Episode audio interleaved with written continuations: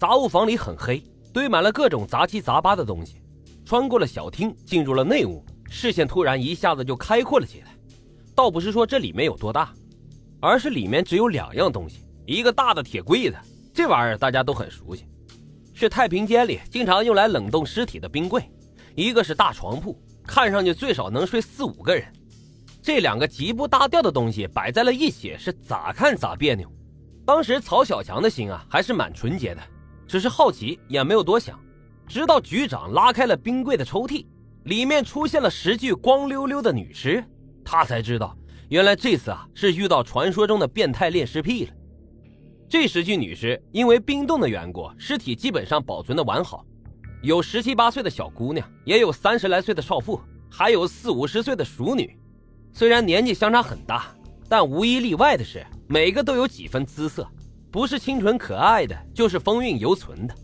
看到这里。曹小强的大脑飞快地转动了起来，在殡仪馆里竟然发生了这样的事儿。负责殡仪馆日常工作的刘师傅没有出现在现场，难不成这个刘师傅会是个恋尸癖吗？前几天他还吃过刘师傅递给他的一个肉包子。人啊，就是不能瞎琢磨，越琢磨越反胃。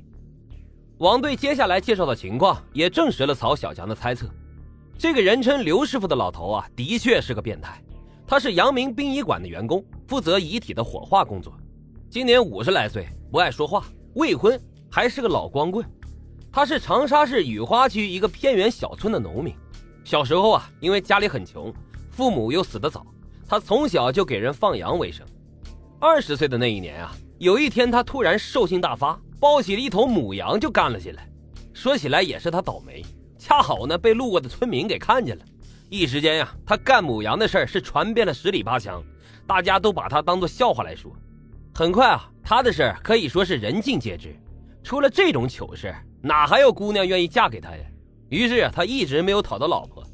后来啊，他在一个公墓当看墓人，这么一干呢，就干了几十年。一九九四年坟场搬迁，他也就失业了。后来有人推荐他进了阳明殡仪馆，于是啊，就这么待了下来。他奸淫女尸啊，其实早在他当看墓人的时候就开始了。长沙当地流行火葬啊，是在八零年以后，所以在五十年代到八十年代这期间，基本上都是以土葬为主。这段时间里，对于刘师傅来说，那正是狼虎之年，老婆老婆的娶不到，嫖娼又没钱，每天总自慰吧，也不是个办法呀。据刘师傅交代，他说公墓啊，时不时就抬进来一具女尸。从来没有碰过女人的他，看见女尸都眼冒金光啊，一个个不是花容月貌，就是风韵犹存的，心中啊早已是蠢蠢欲动，晚上更是想得辗转反侧，彻夜难眠。终于有一天，他跑到了刚刚下葬的女尸坟墓前，对着坟墓上的照片就撸了一把。第二天晚上，他又想起了那个漂亮的女尸，不能自拔，又跑到人家坟头撸了起来，撸着撸着就觉得不解渴。返回了屋子，拿出了铁锹，将女尸的棺材给挖了出来，把女尸抱进了屋子里，是整整销魂了一晚。自从这次以后啊，他开始沉醉于奸尸，一旦看到有新鲜的女人埋进来后，当天晚上就会把尸体给挖出来，颠鸾倒凤，直到尸体开始腐败，才重新给埋进去。有时候啊，他也难免有些愧疚，不想这么干了。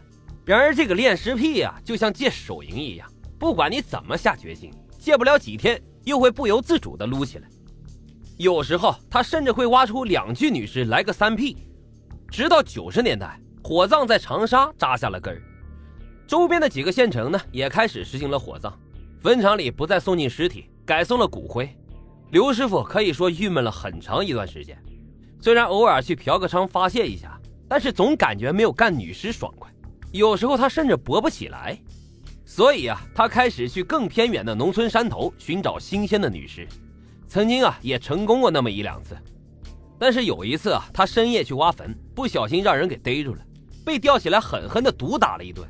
好在当时啊，人们以为他是盗墓图财的，要是知道他是去奸尸的话，估计当场能让人给打死。那次被抓之后啊，他也就不敢再放肆了，但一直郁郁寡欢，直到一九九五年进入了阳明殡仪馆后。看着这一具具娇艳的女尸，每天坚挺不屈的小老弟，让他重新感觉人生又有了希望。但他还不敢直接将女尸拖出来奸淫，只是趁着夜深人静的时候，偷偷的溜进停尸房猥亵。但是每具尸体啊停留的时间是有限的，不是刑事案件的话，一般最多停个两三天就要火化了。看着自己心爱的女尸就这么被烧毁，刘师傅的心啊像被掏空了一样，真感觉是自己的老婆被人烧了。有一次，他推着一具女尸进入了焚尸房，看着躺在架子上的女尸，越看心中越是不忍。这是前几天被人送过来的，因为老公有了外遇，一时想不开吃安眠药死的。三十来岁，少妇，锥子脸，鼻子高挺，头发齐肩，身材高挑，穿着一身得体的旗袍。越看越有风韵，本来长得就漂亮，又经过化妆师精心的打扮，美的让人心碎。刘师傅在说到这个女人的时候，非常的温柔，眼里都充满了爱意。自从这个女人被送进来之后，他天天晚上都要溜进停尸房，跟尸体同床共枕了几天后，刘师傅真心的就把她当做了自己的老婆，马上就要跟她分别了，真是于心不忍。悲伤之际啊，刘师傅无意间就看到了停尸房墙角的石灰，他突然心中一动，就是这一动啊，后来长达八九年的偷尸奸淫和一系列违法犯罪行为才浮出水面。半个小时以后，刘师傅拿着装着石灰的骨灰盒交了差，随后啊，趁其他人在忙的时候，偷偷将女尸弄到了他居住的小黑屋里。当天晚上，他在床上像是第一次做爱一样，爽了个够。刘师傅交代罪行的时候，忍不住说：“那天晚上他一共来来回回了四次，真是太过瘾。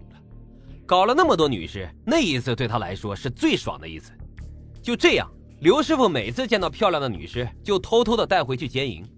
当然啊，不是每具送进来的女士都是完整的，有时候因为车祸，或者是被人杀害，或者是其他什么原因导致尸体残破不堪。然而这一点都不影响他的兴趣。”只要是他看中的，不管是好是坏，他都会兴致勃勃的给弄回来。正常情况下，一具尸体啊，保存不了几天就会发臭，再过几天内脏就会化掉，身体呢也开始软化，十几天后就会渗出尸水，并且滋生蛆虫。这一点呀，刘师傅一直很是困扰。每次偷回来的尸体总是爽了几天就爽不起来了，每每到了这一步，他只好默默含泪的将女尸弄到焚尸房烧掉。这些骨灰啊，他就偷偷的将它们藏在停尸房里。一旦看中了新的女尸，他便将这些骨灰替换给家属。而尸体无法长期保存这个问题，在一九九七年彻底的被他解决了。